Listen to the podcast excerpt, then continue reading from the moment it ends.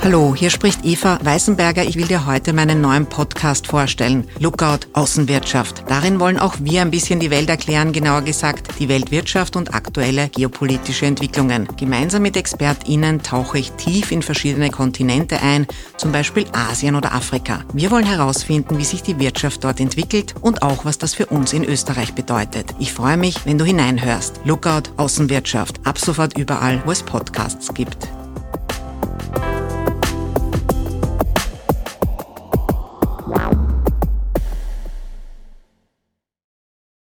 Hallo, danke an Veronika und Karin. Die beiden unterstützen den Podcast neu auf www.erklärmir.at. Bevor es losgeht, noch eine entgeltliche Einschaltung. Safdesk ist Kooperationspartner für diese Folge. Safdesk ist eine Software für Selbstständige, Freiberufler und Startups, mit der ihr eure Buchhaltung einfach und schnell erledigen könnt. Eure Belege könnt ihr einfach per App scannen und in die Cloud laden. Rechnungen und Angebote lassen sich schnell erstellen, Steuern und Abgaben in Echtzeit schätzen. Die Firma hinter Safdesk sitzt in Offenburg in Deutschland, hat 100 Mitarbeiter und 80.000 Kunden. Für HörerInnen von Erklär mir die Welt gibt es die ersten drei Monate gratis geht auf safdesk.at slash emdw und gebt den Rabattcode EW100 an. Noch einmal der Link sevdesk.at slash emdw. Rabattcode EW100. Hallo, ich bin der Andreas und das ist Erklär mir die Welt, der Podcast, mit dem du die Welt jede Woche ein bisschen besser verstehen sollst. Heute geht es damit, wie man mit Brot Geld verdient und das kann uns vielleicht niemand besser erklären als Josef Weghaupt. Hallo. Ja, hallo, Servus. Hallo lieber Josef, schön, dass du da bist. Magst du dich zu Beginn bitte noch kurz vorstellen? Äh, sehr gerne, ja. Mein Name ist Josef Weghaupt, ich bin 40 Jahre jung, äh, bin verheiratet, wir haben zwei Söhne und ja, ich habe äh, Josef Brot jetzt schon vor einigen Jahren, also 2009, gegründet. Ja, bin Bäcker aus Leidenschaft, bin kein gelernter Bäcker und ja, habe aktuell in Wien sechs Filialen, eine wunderschöne Bäckerei im Waldviertel an der Grenze zum Weinviertel in Burgschleinitz. Und ja, wir, wir produzieren alles in Handarbeit, wir produzieren alles biologisch, äh, ohne Bockhilfsmittel, ohne Formmischungen und dergleichen.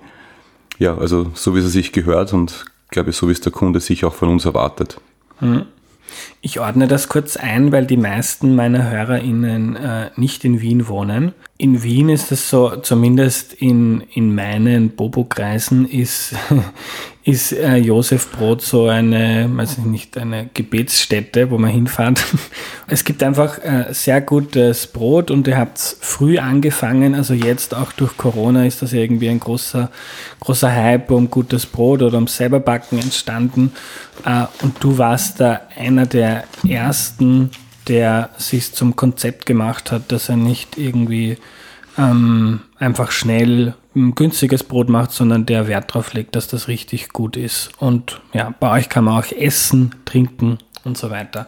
Gehen wir vielleicht ein paar Jahre zurück. Ähm, ist ja schon eine, eine Weile aus, dass du angefangen hast. Erzähl uns mal die Anfänge. Warum? Warum überhaupt? Du hast gesagt, du bist kein Bäcker. Warum dann eine Bäckerei starten? Äh, richtig, ich bin kein Bäcker, also ich bin kein gelernter Bäcker. Äh, was habe ich eigentlich gemacht? Äh, ich war in der HTL für Lebensmitteltechnologie und Fleischwirtschaft in Hollerbrunn. Äh, ein Ausbildungszweig davon ist, äh, das Handwerk des Fleisches zu erlernen, was ich gemacht habe. Das heißt, ich bin eigentlich gelernter Fleischhauer. Äh, ja, habe diese Schule absolviert, hat mir sehr viel Spaß gemacht, am Anfang nicht, am Ende sehr viel Spaß.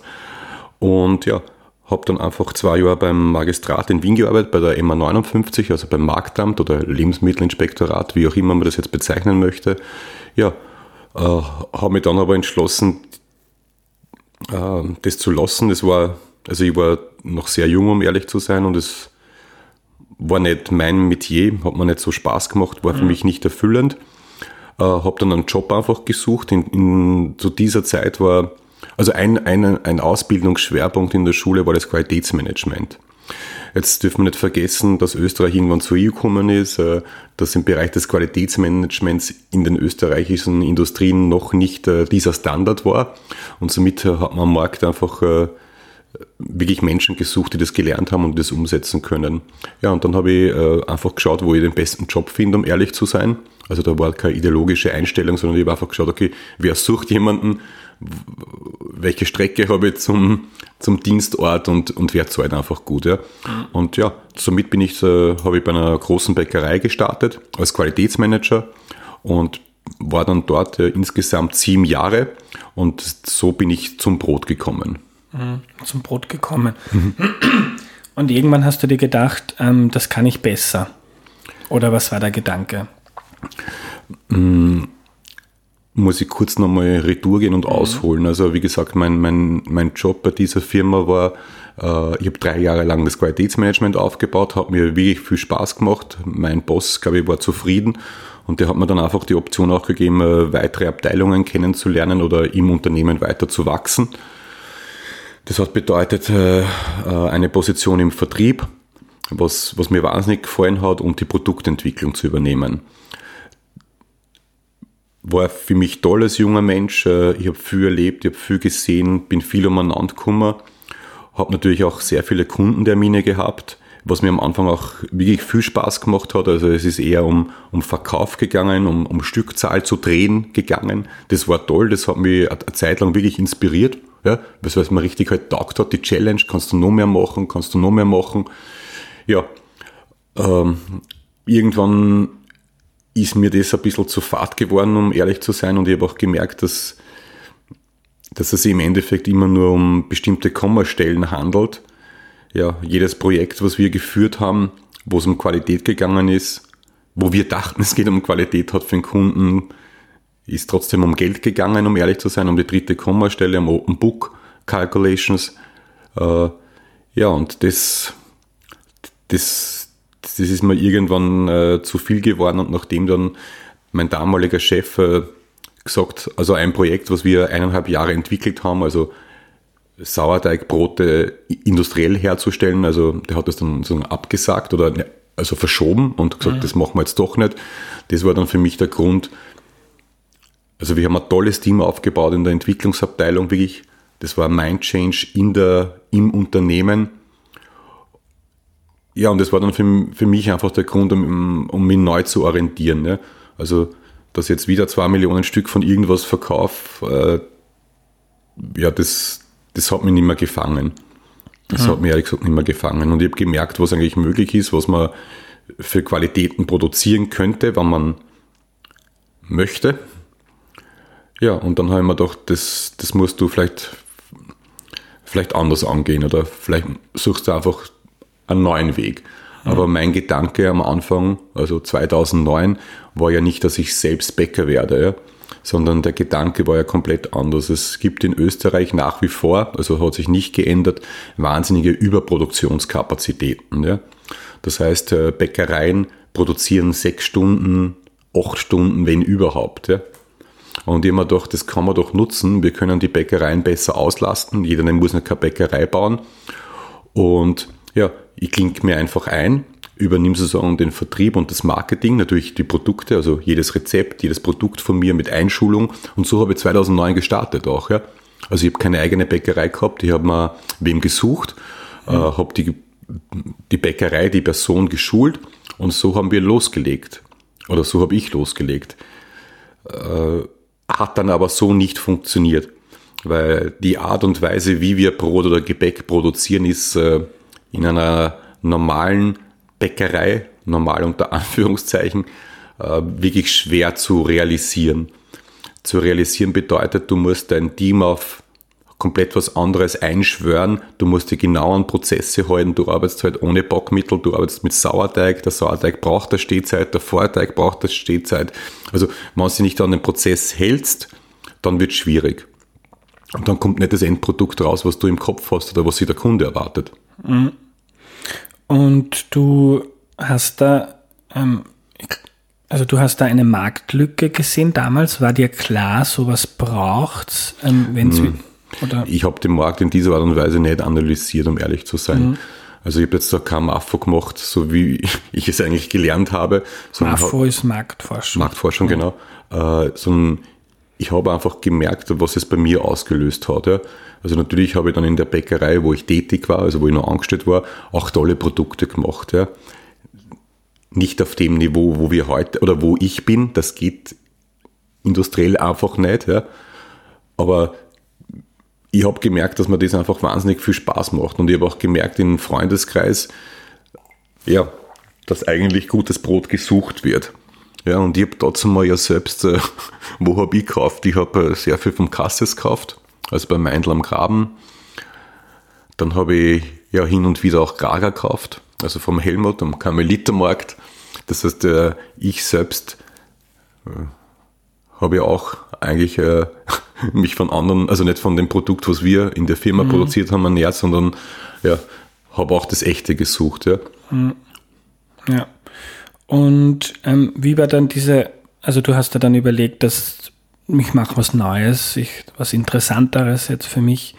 Ähm, wie ist so von dieser, von diesem Gedanken, ähm, ähm, und hast zuerst probiert, das, das Brot bei anderen Bäckereien zu machen und dann machst du das selber.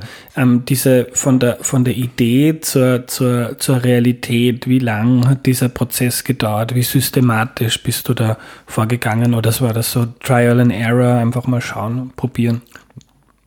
Ja, ein bisschen so eher. Und ich kann das jetzt gar nicht in, einer zeitliche, in einem zeitlichen Rahmen äh, pressen, unter Anführungszeichen weil da sehr, sehr viele Sachen parallel nebenbei passiert sind. Äh, also das, das Konzept Josef Brot oder die Idee Josef Brot, also nicht jetzt die Marke, sondern das Produkt, ja, mhm. das ist sehr wesentlich, glaube ich. Mhm. Äh, da habe ich mich wirklich zwei Jahre damit auseinandergesetzt, viel probiert,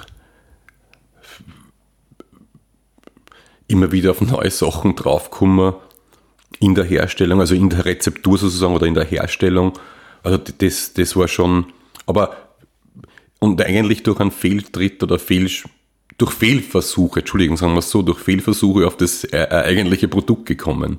Mhm. Also auf das Josefbrot, was man heute so kennt oder nach wie vor unser bestes Brot oder unser meistverkauftes, Entschuldigung, mhm. bestes ist was anderes, also das ist anschauen, aber das war eigentlich ein Fehler, also waren viele Fehlversuche, äh, ja, und die Qualität, die heute ist, ist definitiv durch, durch, einen, ja, durch, durch einen Fehler entstanden. Aber klären Sie mal den Prozess, mhm. weil es gibt jetzt vielleicht viele Leute, die zuhören und denken, was redet der da? Der, es ist macht, relativ der macht da Brot. Nee. Was kann man mit einem ja. Brot zwei Jahre lang herumprobieren? Ja, also Brot ist ja nicht nur, dass du jetzt Mehl, Wasser, äh, Sauerteig nimmst, das zusammenmischt ja, und nachher das Produkt sozusagen wirkst und bäckst. Ja.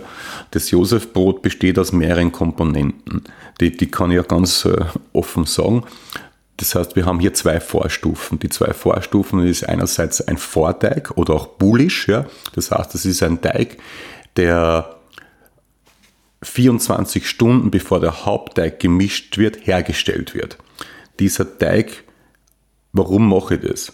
Weil dieser Teig uns Aroma, Geschmack bringt, plus er hat Zeit zu verquellen. Das hilft beim anschließenden Mischprozess. Dann muss ich einen Sauerteig herstellen. Für den brauche ich noch einmal 24 Stunden. Ja. Das heißt, ich stelle am Tag 0 ja, Sauerteig und Vorteig her. Am Tag 1 fange ich an, das Ganze zusammenzumischen, plus die restlichen Mehl- und Wasserbestandteile, mische den Teig fertig, hole den Teig aus der Mischmaschine, gebe den in Plastikboxen, Bulk heißt es, und gib diesen Teig wiederum für zwei Tage in einen Kühlraum, in ein Kühlhaus, was natürlich temperaturgeführt ist. Das heißt, am Tag 4 hole ich den Teig heraus, bringe ihn auf die Arbeitstafel, steche den aus, falte den zum Brot, gebe ihm in ein Simple, gehe mit dem Simple zum Ofen, gebe ihm dort nochmal die restliche Gare, wobei das keine Gare im endlichen Sinn ist, und backe dann. Dann hole ich das Brot aus dem Ofen raus, lasse es für mindestens acht Stunden auskühlen und backe es das zweite Mal. Ja. Mhm. Und für diesen Prozess, den ich jetzt ganz schnell beschrieben habe, äh, habe ich ja zwei Jahre herum ge Und du hast geschaut, einmal, einmal länger warten, einmal Alles anderes Mehl. Alles, alles, alles Mögliche. Wirklich. Also alles, sehr, sehr viele Tests, wie, wie viel Wasser ist im Vorteig drinnen, wird er enzymatisch, wie viel, wie viel Vollkornanteil ist drinnen. Je mehr Vollkornanteil drinnen ist, desto enzymatischer wird es, desto, desto, brrr, das geht richtig ab, da passiert was. Ja. Mit Sauerteig kann ich das wieder hemmen. Äh, welchen Sauerteig nehme ich? Ein Stufen sauer, drei Stufen sauer, äh, genau, auf welcher Stufe verarbeite ich den Sauerteig, damit er mal dann im kompletten Brotteig nicht zu stark versäuert und so weiter und so fort. Und dann das Aufarbeiten. Das Aufarbeiten heißt, ich habe einen Teig und mache aus diesem kompletten Teig meine Teigstücke, ob das ein Semmel ist, ein Brot ist, ja. Das ist auch nochmal speziell, weil das Josefbrot wird nicht gewirkt, ja. Also die meisten Menschen haben immer ein Bild vor sich, wo, wo der Bäcker das Brot wirkt. Ja? Das, das Josefbrot wird nicht äh, gewirkt, sondern das Josefbrot wird gefaltet. Ja? Und das, diese Falttechnik, das war ein, genau, das war ein, Fehl, das war ein Fehler einfach. Ne? Ja. Ähm, und du kennst das Business ja. Erklär uns mal jetzt im Vergleich. Ähm, gibt, ist ja sehr praktisch, wenn man jetzt zum Supermarkt geht, dann kann man auch gleich ähm, ein Stück Brot kaufen dort. Wie, wie kann man sich denn den Prozess bei so einem industriell herge, her, hergestellten Brot ähm, vorstellen? Äh, wie ist der Prozess? Das ist, du hast eine Mischschale und du hast äh, Barcodes. Also das sind diese Codes, die man eh überall findet. Äh, ja. der, der Bäcker oder der Anlagenführer bedient ein, ein Panel, also einen Touchscreen. Ja. Es kommt raus eine Chargennummer oder dieser Barcode. Dieser Barcode wird dann gescannt und dann geht das eigentlich alles automatisch. Das heißt, du hast Silo-Anlagen, wo fertige Premixes, also Vormischungen drinnen sind, die laufen in die Mischschale, dann läuft automatisch Wasser in die Mischschale, Flüssighefe in die Mischschale und was auch immer. Diese Mischschale fährt dann, je nachdem wie industrialisiert der Betrieb ist, entweder mit der Hand oder automatisch zum Kneter. Dort wird dann geknetet, das macht alles, das, das macht alles ein Programm. Also das ist alles computergesteuert. Ja, mischt es x Minuten, Kneter geht auf, Mischschale fährt raus, Mischschale fährt entweder wieder mit Hand oder automatisiert zu einem Teigteiler. Das heißt, es ist eine automatische Einrichtung, je nachdem, was du produzierst, ob das ein Semmel oder ein Brot ist, wo der Teig sozusagen portioniert wird, in Form gebracht wird, alles automatisch. Ob das jetzt ein Rundwirker ist oder, oder Schleifmaschine, also ein automatischer Prozess, fährt dann weiter in eine Anlage. Das heißt, da kommt dann Gare, und so weiter und so fort, geht zum Ofen über, wird auf den Ofen übergeben, fährt automatisch in den Ofen hinein und fährt dann über ein Förderband nach x Minuten Backzeit äh, in die Verpackung oder in einen Schocker. Also je nachdem, ob ich jetzt ein TK-Produkt erzeuge, also ein Tiefkühlprodukt erzeuge oder ein Frischprodukt, wird kurz abgekühlt, wird verpackt, äh, geht in eine Kiste. Diese Kiste geht in die Kommissionierung und wird dann meistens händisch, also die Kiste wird dann noch meistens händisch sagen, auf die Tour manipuliert, hast es. Ja? Dieser Prozess dauert in der Industrie bei einem Brot ja, 180 Minuten. Also in 180 Minuten hast du das, hast du das Brot hergestellt, inklusive der Verpackung zur Kommissionierungsübergabe. Ja, das ist kurz. Also drei. Stunden versus fünf bis sechs Tage, Richtig. die du richtig, geschildert hast. Richtig, ja. Und äh, der, der nächste, der, also jetzt kann man natürlich nur sagen, okay, schreiben wir uns nicht nur die Zeit auf, sondern schreiben wir uns auch bitte auf, wie viele Menschen da dabei stehen. Ne? Also wir haben einen, oder wir haben einen Anlagenführer, einen, der aussortiert, entweder an der Anlage oder in der Verpackung industriell. Ja, und dann haben wir die Kommissionierer. Ja. Also das ist der, der, der Einsatz der, der Menschen bei dem Produkt. Ne? Und dein Josefbrot könnte man nicht so industriell herstellen. Unmöglich. Wenn jetzt jeder in Österreich ein Josefbrot Unmöglich. essen möchte, warum nicht? äh, weil das von mir vom ersten Tag an klar war und ich meine Rezepturen so gestaltet haben, dass die industriell nicht umsetzbar sind. Was bedeutet das? Unser Produkt hat, äh, äh, ist so weich, ja, dass du es nicht aufarbeiten kannst maschinell. Weil natürlich war auch eines meiner Jobs damals ja, Produkte zu kopieren. Das heißt, du gehst zum Kunden Lebensmittelhandel und pitcht. Das heißt, pitchen heißt, äh, der ladet drei Industriebäcker ein, sagt dazu, das ist das Produkt, was ich haben möchte, ja, und der es mir billiger machen kann, äh, der kriegt die, die, den, den Job. Hm. Ja. Genau, also dieses Kopieren und Nachbauen von Produkten war natürlich eins unserer Hauptaufgaben. Ne? Hm. Und mir war es immer bewusst, wenn ich jemals äh, Erfolg haben sollte, ja, dass mein Produkt natürlich kopiert wird. Ja? Mhm. Plus ich kann dem Produkt, dem Produkt muss ich Leben einhauchen. Ja? Also ich habe gesagt, ich brauche einen Vorteig, ich brauche einen Sauerteig, der Hauptteig muss zwei Tage warten. Ja? Ja?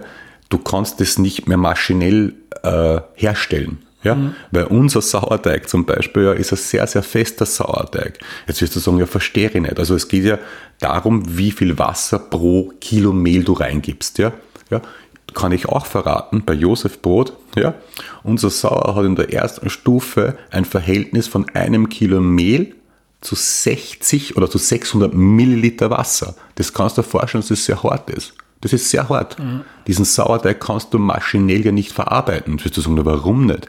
Warum? Weil die Industrie Flüssigsauerteigstanks hat. Ja, das heißt, es muss pumpfähig sein, damit es maschinell funktioniert. Mhm. Da stürzt sich keiner hin und dann sauer aus der Schale raus. Ja? Das muss ja maschinell, also wie ich gerade vorher beschrieben habe, über Automatisierung. Ja? Und das sind alles sehr, sehr viele Einzelheiten, warum es gar nicht geht. Mhm. Also es ist unmöglich. Aber kannst du dir vorstellen, also wenn man dann, sagen wir mal, jeder Österreicher soll ein Josefbrot essen, hast du so eine Vision, dann gibt es ja trotzdem 300, 400 Filialen, aber dann halt nicht eine große Fabrik, wo du das herstellst, sondern dann gibt es halt viele kleinere Produktionsstandorte. Ist das denkbar, diese Skalierung so groß zu denken? Oder interessiert dich das nicht? Äh, also diese Skalierung so groß zu denken, interessiert mich nicht und das ist definitiv nicht mein Ziel. Wir dürfen nicht vergessen den Faktor Mensch. Der Faktor Mensch ist in der Herstellung wahnsinnig wichtig. Und äh, wir finden nach wie vor Kollegen in der Bäckerei, aber nicht jeder ist dafür gemacht, um das zu. Nicht jeder kann es. Ja? Und allein das Brotfalten, was ich vorher versucht habe zu beschreiben, also wir wirken nicht, wir falten das Brot, da haben wir irgendwann gesagt, das ist so lustig. Also haben wir gesagt, okay, wer das Brot falten kann, ist der jede Ritter. Ja? Also es ist kein Scherz, weil das, du musst das spüren oder nicht spüren. Ja? Mhm. Ich kann mir mit dir hinstellen, du hast keine Ahnung vom Brot und du kannst das. Weil das einfach, du hast einfach ein Feeling in den Fingern. Ja? Es gibt viele Bäcker, die es nicht spüren. Ja? Also ich, ich, kann den Faktor Mensch da nicht außer Betracht lassen. Ja? Und das Ziel ist nicht, dass ich 300 Filialen habe. Mhm. Und wenn du sagst, okay, dann lass doch mehrere Bäckereien machen, ja, wer, wer, wer schulen die Menschen dort? Mhm. Wer, wer hauchten dem das Leben ein? Ja. Ähm, ich glaube, was du geschafft hast, ist nicht nur irgendwie gutes Brot zu backen, sondern das auch in eine Geschichte zu packen. Ähm, ich finde das ja ganz interessant, weil Brot war lange oder ist es noch immer für viele Menschen einfach so ein, ein ganz normales Basic-Ding, also nichts Besonderes. Ein Brot isst man einfach, weil da wird man satt davon. Und dass das, mir scheint, du hast das so geschafft, dass Brot ähm, oder Essen generell so in eine Geschichte zu verpacken, die, die, was, die was erzählt oder eine, eine Wertschätzung dafür ähm, Wertschätzung, zu schaffen. Ja. Aber welche ja. Geschichte?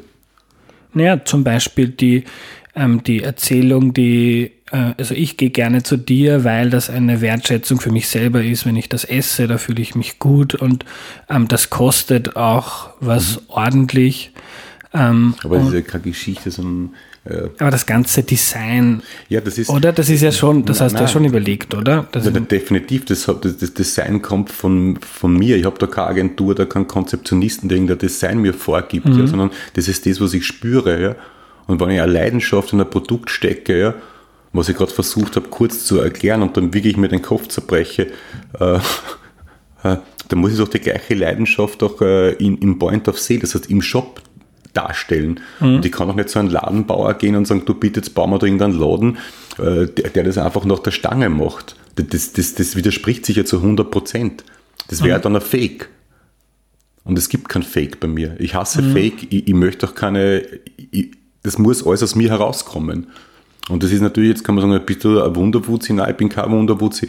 Äh, ich habe bei meinem, beim Shop, beim ersten Shop einfach meinen heutigen besten Freund Trauzeugen kennengelernt. Das ist der Thomas Pauli, mein Architekt also, und bester Freund, der, der das verstanden hat. Und alle anderen Architekten haben mir einfach einen Plan geschickt. Und der hat zu mir gesagt, du Josef, äh, ich, ich schaue mir das gerne an, aber das Erste, was ich mit dir mache, ist, ich fahre mit dir in die Bäckerei. Und dann ist der zwei Stunden, äh, zwei Stunden, zwei Tage da in der Bäckerei gestanden und hat einfach zugeschaut. Ich habe schon gar nicht mehr gewusst, was ich mit ihm reden soll, äh, weil er nur zugeschaut. Und das hat er sich spürt. Und dann hat er gesagt, okay, passt, jetzt können wir uns gerne zusammensetzen und bitte erklär mal, was siehst du, was spürst du, was möchtest du eigentlich darstellen in dem? Und er hat es für mich übersetzt. Mit seinem Know-how und mit seiner Motivation. Mhm. Ja. Aber du hast da sicher doch ein Marketing überlegt, also wer sind dann die Leute, die da kommen? Nein, habe ich nicht. Dann gibt es, ähm, was, was wollen die essen? Nein, habe ich nicht. Die, die, die erste Filiale war ja auch, äh, war ja nicht die Landstraße, also mit Bistro, sondern die erste Filiale war die Naglergasse, das heißt ausschließlich Brot. Also Bäckerei. Naglergasse im ersten Bezirk. Genau, im ersten Bezirk, ja. Was mir dazu mal wichtig war, ist zu sagen, hey, wenn ich zum Josef oder wenn ich in die Bäckerei gehe, was möchte ich mir noch kaufen? Ich möchte mir einfach eine fair oder eine geile Butter kaufen, eine echte Butter kaufen, ich möchte eine Milch haben und ich möchte vielleicht einen Joghurt haben und Eier, ja, oder Marmelade. Das war meine Grundidee. Aber ich habe nicht sondiert und gesagt, warte mal, wer sind die Zielgruppen und mhm. wer, wer sind die Josef-Zielgruppe? Diese Fragen habe ich immer wieder.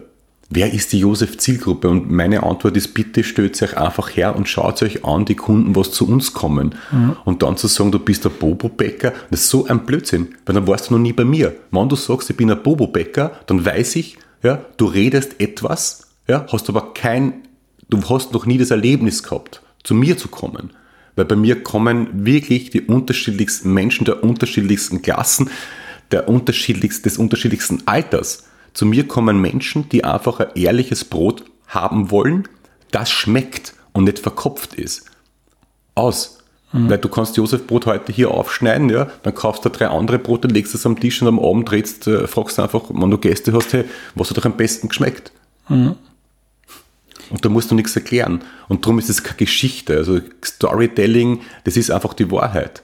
Und mhm. so wie, drum auch so wie ich meine, meine Shops so sehe, das, muss einen Gleichklang haben mit dem Produkt. Es mhm. muss eine Harmonie darstellen, weil sonst ist das alles Marketing. Oder es ist Produkt und ich kann es nicht vermarkten. Ja, aber verstehe mich nicht falsch, aber das, was du erzählst, ist ja auch eine Geschichte und ich glaube, ist ein Teil dieser Identität, die du da verkörperst. Und Geschichte heißt ja nicht, dass es unauthentisch ist, dass man sich was, was, man, was erfindet.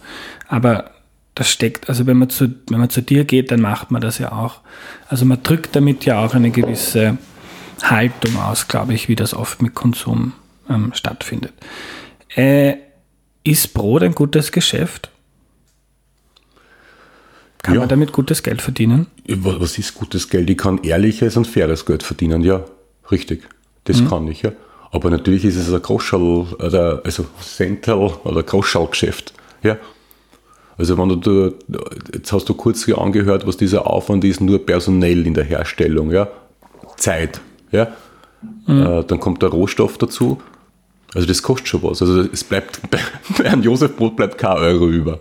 Ja, mhm. also um das was Für die Hörer, die, nie, die, die das, ich nicht kennen, was kostet bei das dir Josefbrot kostet also ein Kilo kostet 7,2 Euro, also 7,20 Euro. Ja. Mhm. Ähm, wenn man bei dir essen geht, mhm. ich war gestern, glaube ich, oder vorgestern, nur, als, nur so, um ein Beispiel zu bringen für die Leute, die es nicht kennen. Ähm, ich gehe gerne zu dir, weil es einfach gut schmeckt. Es ist aber auch so teuer. Also ich habe gegessen ein, das waren so drei kleine ähm, Avocado-Brote, sehr lecker, mit Pfefferoni und Kumquat drauf, super geschmeckt. Mit Chili. Chili, ja. und dazu eine Erdbeer-Rhabarber-Limo, die auch sehr gut war. Ich hoffe, ich mache jetzt nicht zu viel Schleichwerbung. Äh, und habe dafür 20 Euro bezahlt. Ja. Ähm, muss das so teuer sein? Ja, es muss so teuer sein. Weil es in der Herstellung, in der Weil die Rohprodukte einfach einen Preis haben, ja. Weil wir nicht einen Shit einkaufen, weil wir das meiste, nicht alles, aber das meiste im Bio einkaufen. Warum kaufe ich nicht alles im Bio ein? Wir haben zum Beispiel anderes Frühstück auf der Karte, das heißt Little English. Ja, ich wollte Little Britain, aber das habe ich leider nicht durchgekriegt. Äh, und das Little English äh, hat zum Beispiel zwei Produkte, die sind nicht Bio. Ja? Das ist die Britwurst, also eine Wurst ja, und ein schöner Speck. Ja? Und der Mensch, der das macht und herstellt, also der stellt für mich die beste Wurst her, ohne wieder Werbung zu machen, ja? aber der hat halt einfach leider nicht die finanziellen Möglichkeiten, diese Biozertifizierung sich zu leisten. Mhm. Und warum sollte er nicht unterstützen? Aber die Produkte kosten erstens einmal im Einkauf wahnsinnig, also die kosten einfach Kohle. Ja? Das kostet einfach Geld. Plus das permanent frisch oder äh, also frisch zu machen kostet Geld. Ja, und das ist dann der Preis. Ja, und wenn du jetzt diese Erdbeer-Rhabarber-Limo ansprichst, ja, die machen wir zum Beispiel im Waldviertel. Ja, die machen wir aus hundertprozentiger Frucht. Ja, das heißt, wir pressen die Säfte, das sind Natursäfte, die wir selbst pressen. Da ist kein Zucker drinnen, nichts. Also, das heißt, ich kaufe die Rohware, ich presse die Rohware, ich fülle die Rohware ab. Also, das sind ja, ja, und das ist ja ein Genuss. Ja, und ich weiß, ich muss ja nicht den ganzen Tag jetzt drei Erdbeer Rhabarberlimos mir reinhauen. Ja. Ich kann ja mal, naja, ist ja wahr, ich kann ja auch ein Glas Wasser, also ich, dann, dann schätze ich das. Ne? Ich konsumiere das, ich schätze das und vielleicht äh, reicht mir eine, ja, vielleicht reichen mir zwei pro Woche und das, und das andere ist Wasser. Ne? Mhm. Ähm, jetzt was die Kalkulation betrifft, ähm, bei euch kann man ja essen gehen, Brot kaufen, ihr habt eine Patisserie, ich weiß jetzt nicht, wie man das äh, übersetzt, ein was ist eine Patisserie? Äh, Patisserie ist äh, Süßes. Süßes. Süßes kleines ja. Süßes, würde ich ja. sagen. Ähm, ähm, was von dem Ganzen, ähm, mit was verdient ihr euer Geld? Was ist eher sowas, was man macht, weil man es gerne anbietet und damit macht man gar nicht so viel Geld? Hm, das, das, das, das ändert sich ja. Ja, das darf man auch nicht vergessen. Äh,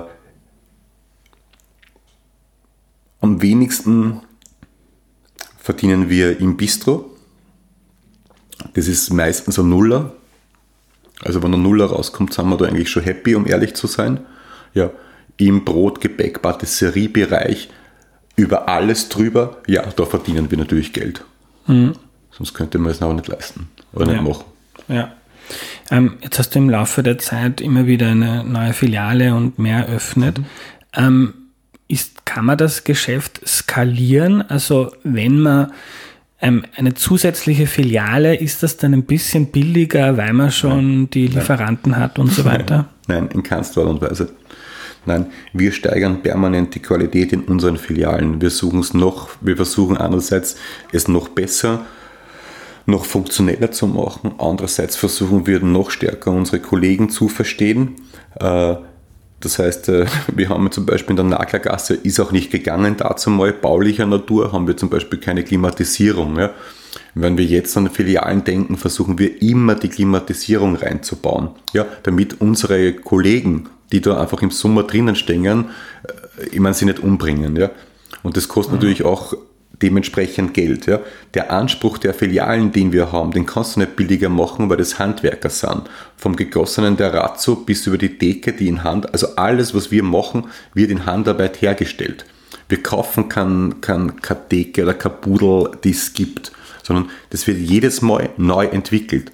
Und so vielleicht, oder man kann ja auch googeln oder wie auch immer, man muss sich einfach nur mal anschauen, wie unsere Filialen ausschauen.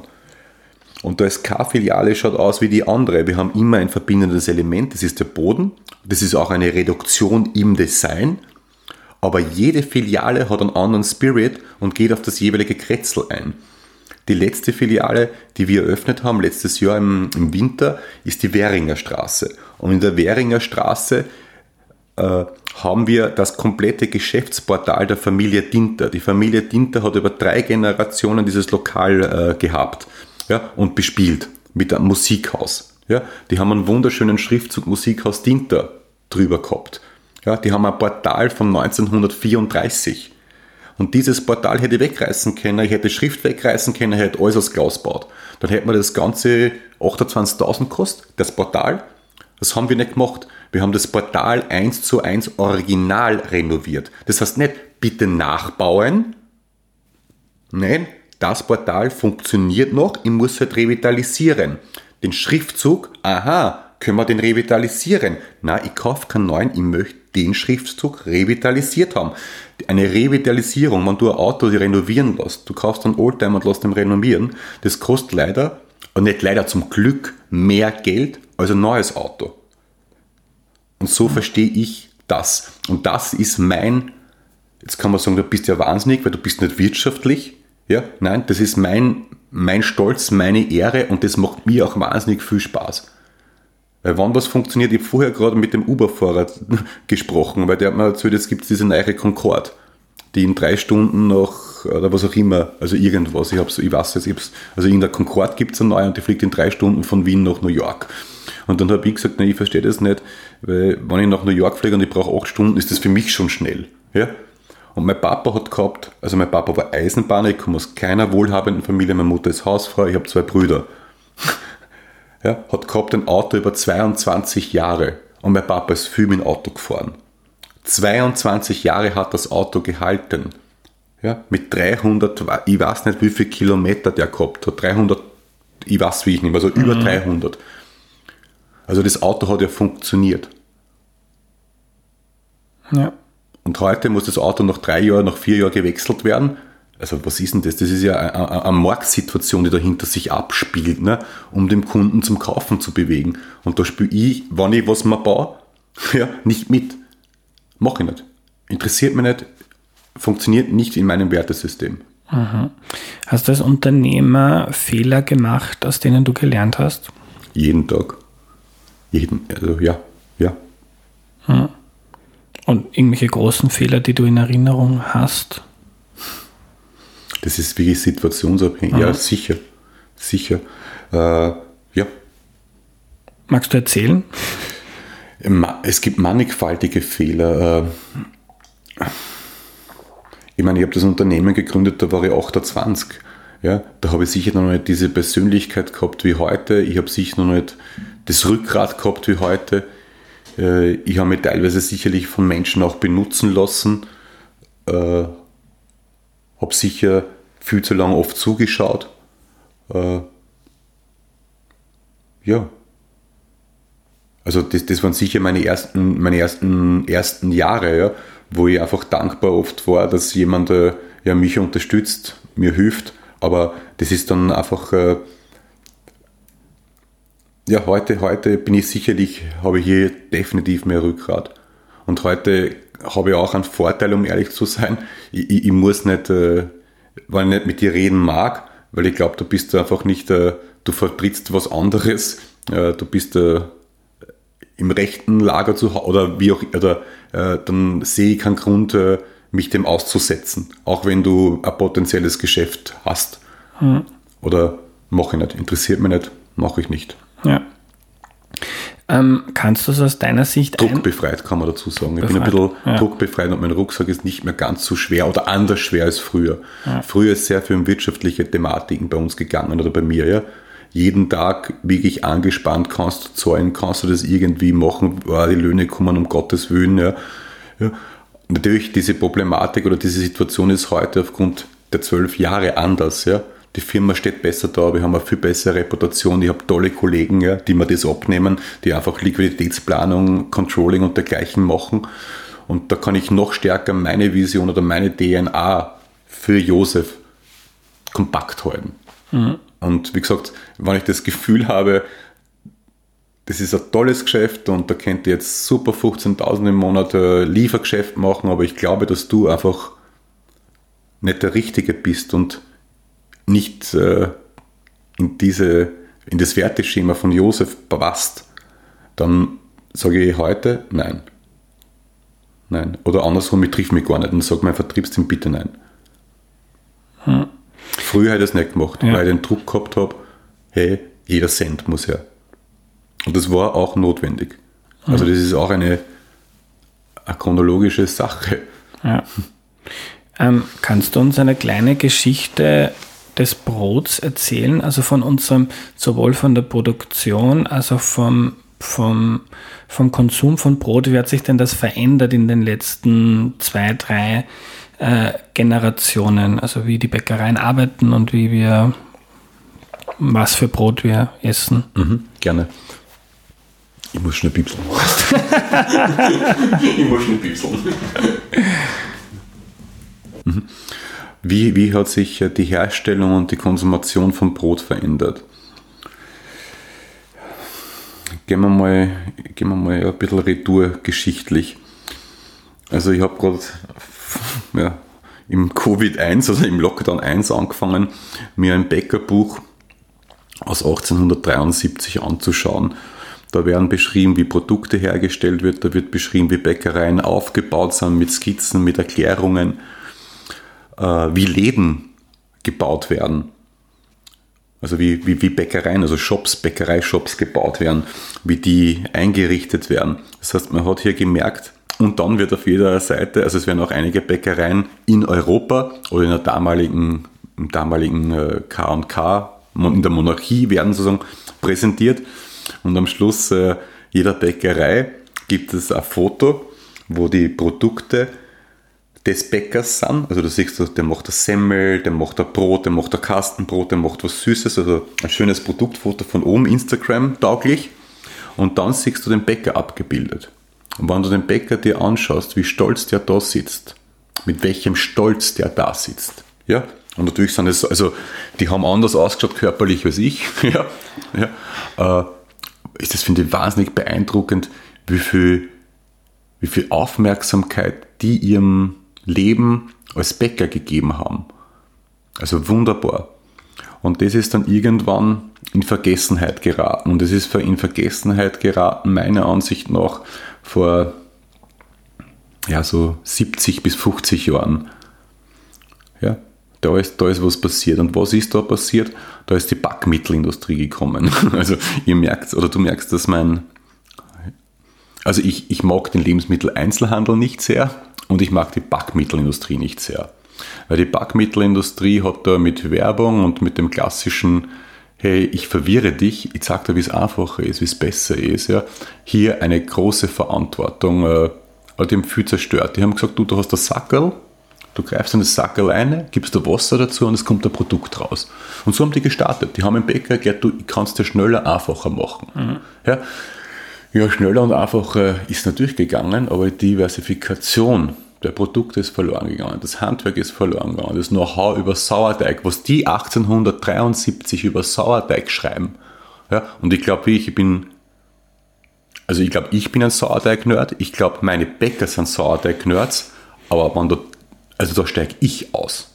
Was die 1873 über Sauerteigstufen unterschiedliche geschrieben haben, also ich fix nochmal erst, das glaubst du gar nicht. Pum.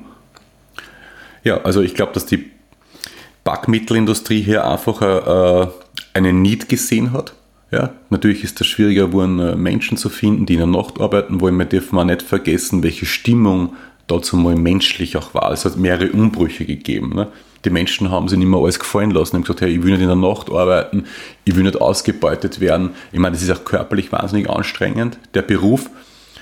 Äh, das ist auch, also da gibt es immer mehrere Faktoren, es ist nicht eins. Ja? Aber das haben die Backmittelindustrien gespürt und gesagt, hey, du, dann brauchst du nicht mehr in der Nacht arbeiten. Ja? Du brauchst kein Sauer mehr machen. Und da haben wir auch eine Schaufel ja? Sauerteig. Ja? Also,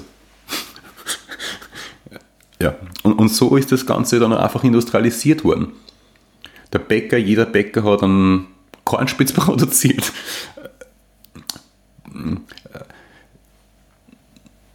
Ja, und was das heißt, ist, überall schmeckt es gleich. Und dann ist die Industrie gekommen. Das heißt, die Backmittelindustrie ist dann zur Industrie gegangen und hat gesagt, dazu, ich kann da dieses Produkt, nehmen wir es jetzt Kornspitz, ich möchte jetzt nicht gegen einen Kornspitz schlecht reden, weil sonst kriege ich wieder Briefe. Äh, also sagen wir der K-Spitz einfach dazu. Äh, der wird natürlich auch industriell hergestellt und dass du in der Industrie maschinell mit weniger Waren, äh, mit weniger Personaleinsatz das noch viel billiger machen kannst, ist klar. Und damit hat das große Bäckerstern dann angefangen, ja, weil der Kunde ist dann zum Handel XY, also ich sage jetzt auch kein Handel, weil sonst trifft mir dann auch wieder wer an, äh, ist dann dorthin gegangen und gesagt, ja super, dann kaufen wir mal den K-Spitz um 30 Cent, weil der Bäcker verlangt 56 Cent. Und somit sind die Bäcker dann alle gestorben. Ne? Die wenigsten haben eine Motivation gehabt, das Handwerk aus Leidenschaft, aus Überzeugung weiterzuführen und haben gesagt, hm, Jetzt stecke in der Scheiße. Ne? Natürlich gibt es einige Bäcker in Österreich, around the world, überall, die das weitergeführt haben in der Qualität. Die gibt es. Das ist, ich bin nicht der große äh, Jubidu, ist seit mir jetzt kompletter Schaß. Ja die hat es immer gegeben ja? und die gibt es zum Glück nach wie vor. Aber das ist eigentlich passiert. Und die Konsumation von Brot hat sich, also ich habe vorher gerade erwähnt, äh, also ich bin aufgewachsen im 10. Bezirk. Ja, in einer Wohnung der Eisenbahn. Ja. Also die Eisenbahn hat für ihre Kollegen oder Mitarbeiter Wohnungen gebaut und da hat mein Papa auch eine Wohnung gekriegt, haben uns auch, also der Papa hat sich anmelden müssen. Und äh, mein Papa, wie gesagt, war Alleinverdiener, meine Mutter war Hausfrau, drei Burschen. Äh, wo sind wir Brot kaufen gegangen? Zum Anker natürlich, ja, ich meine, ja, oder zum Konsum, also, war ja, also, ja, weil du hast es ja, ich meine, wo hast du jetzt ein Brot, äh, ich meine, es kostet ja alles Geld, ne? Ja, das ist mir durchaus bewusst.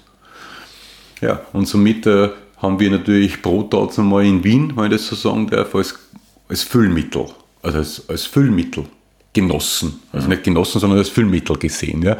Dort, wo ich es nicht gesehen habe, war bei meiner Oma. Ne? Weil dort war echtes Brot noch. Ne?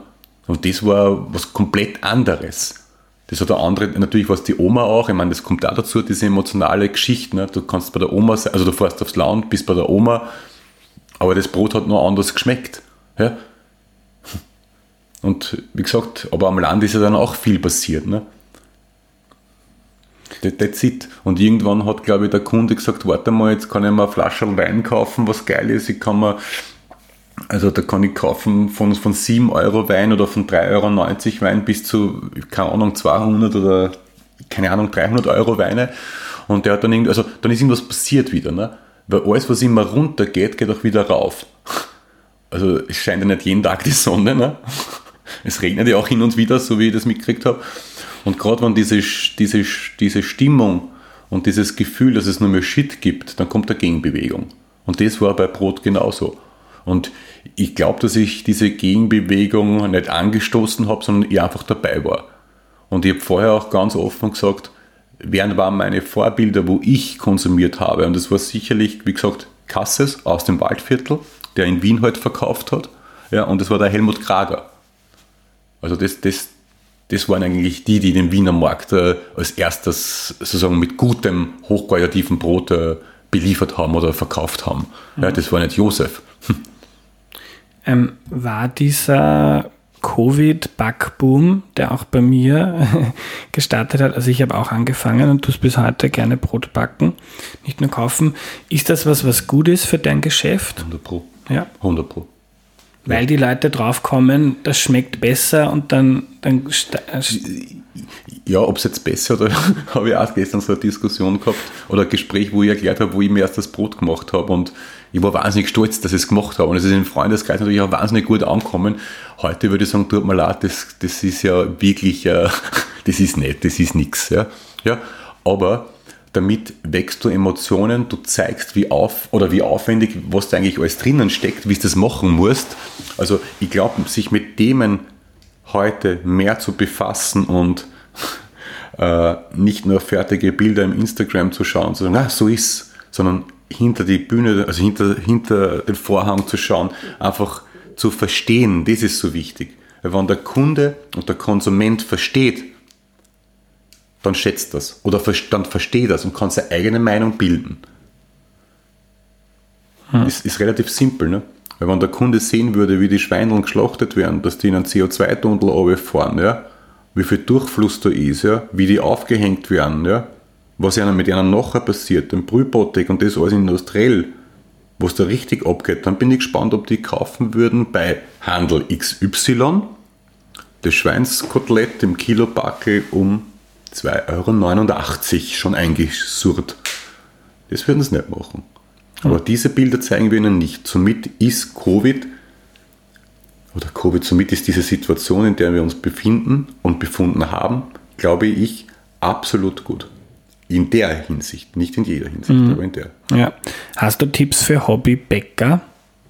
Probieren, probieren, probieren. Mhm. Am Anfang würde ich mich eher an Bücher halten und dann würde ich anfangen, wenn ich ein bestimmtes Grundwissen habe, das dauert schon. Ja? Also das dauert halt. So wie, ich meine, als Kind hast du Radfahren wahrscheinlich, also ich, nicht innerhalb von einem Tag gelernt, sondern es waren mehrere Versuche, sehr viele Emotionen. Äh, aber dann habe ich es draufgekommen und dann bin ich besser geworden. Ne? Äh, und so ist es beim Brotbacken auch. Ja? Am Anfang, du brauchst halt Zeit und dann würde ich empfehlen, einfach ein bisschen freelancen. Freelancen. Mhm. Weil dieses Fehler machen, äh, die Fehler verstehen, zu reflektieren, das bringt die weiter. Ja. Meine Meinung nach. Letzte Frage, wenn da jetzt Leute zuhören, die jetzt nicht in einer großen Stadt wohnen und die finden, gutes Brot soll es auch bei uns im Ort geben, vielleicht eine kleine Bäckerei. Jetzt hast du schon gesagt, äh, die ganze Herstellung, der Prozess kostet einfach Geld und darum müssen die Produkte auch ähm, teuer sein. Gibt es so einen Mittelweg, wenn man jetzt nicht so eine zahlungskräftige oder bereite Kundschaft hat, ähm, um trotzdem besseres, gutes Brot zu machen? Ja. Das selber machen, finde ich, ist, ist absolut machbar. Wirklich weil viele Bäckereien die, die Teiglinge kriegen und dann nur mehr daraus dann das Brot machen. Kann man nicht pauschalieren, das sind aber diese Schwarz-Weiß-Bilder.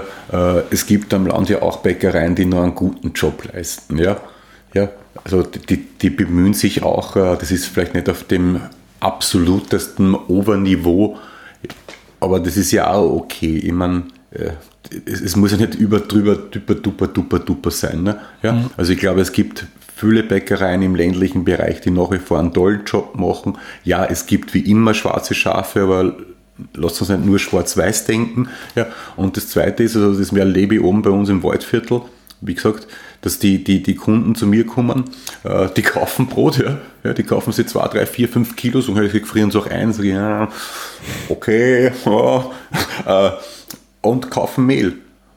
Und die bochen einfach. Ja. Und, und das, das geht ja auch, ne? Ich meine, okay, ein Semmel daheim machen ist schon ein bisschen cheesy, aber ein gutes, also ein, ein ansehnliches Brot zu machen, was definitiv besser ist als der Industrie, das geht. Ja, das geht. Ich möchte aber auch ganz klar heute noch sagen, ich glaube nicht, dass die Industrie schuld ist an diesem System, sondern der Handel hat seine Verantwortung ja, nicht wahrgenommen und nimmt sie bis heute nicht wahr und kaschiert dann mit Bio, regional, ja, und hinten wird der Dreck verkauft.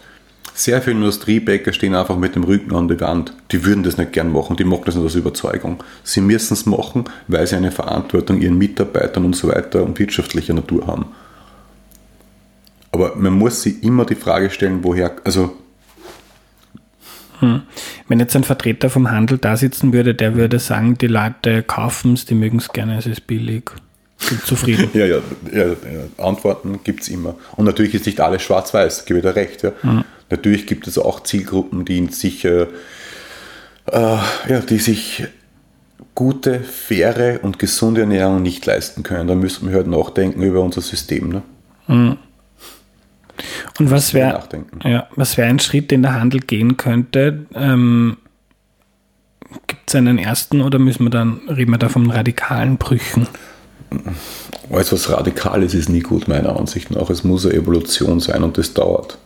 Mhm. Also ich bin kein Freund von Radikalität, ja, außer man möchte überspitzen oder möchte einfach einmal einen Fokus auf was werfen oder einfach den Spotlight auf ein Thema geben, aber dann muss es eigentlich wieder weg von dieser Radikalität.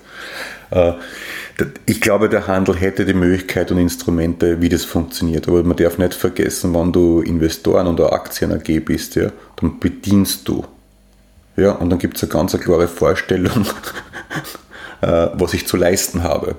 Und ich habe mal mit einem Vorstand schon vor einiger Zeit gesprochen, äh, von einem Handelskonzern, und der hat gesagt, was, ich gesagt, was sind die Ziele? Also, was, was, du hast, ich muss nur die nächsten vier Jahre überleben. Ich sage, warum? Na, wegen der Boni. Und dann ist mir alles wurscht. Dann kaufe ich mir mal Zinshaus und habe mehr Ruhe.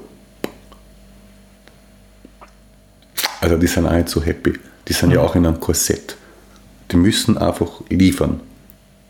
Liefern heißt, ich muss mehr Umsatz machen, ich muss mehr Gewinn machen. Und die Frage ist eine gesamtheitliche Frage, meiner Ansicht nach, die wir uns stellen müssen irgendwann jetzt. Und langsam wird es eng, vom Gefühl her. Mhm. Irgendwann müssen wir uns die Frage stellen. Ich habe keinen Investor bei mir. Ja, ich reinvestiere meine Gewinne in die Firma.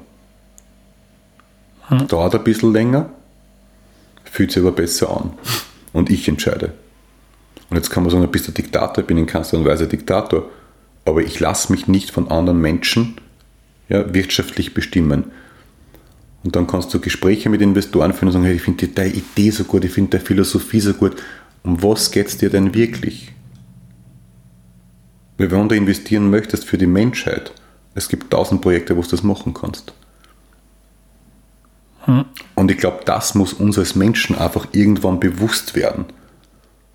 Was, wollen wir das alles? Wollen wir so weitermachen? Also man merkt, dir geht es nicht nur ums Brot.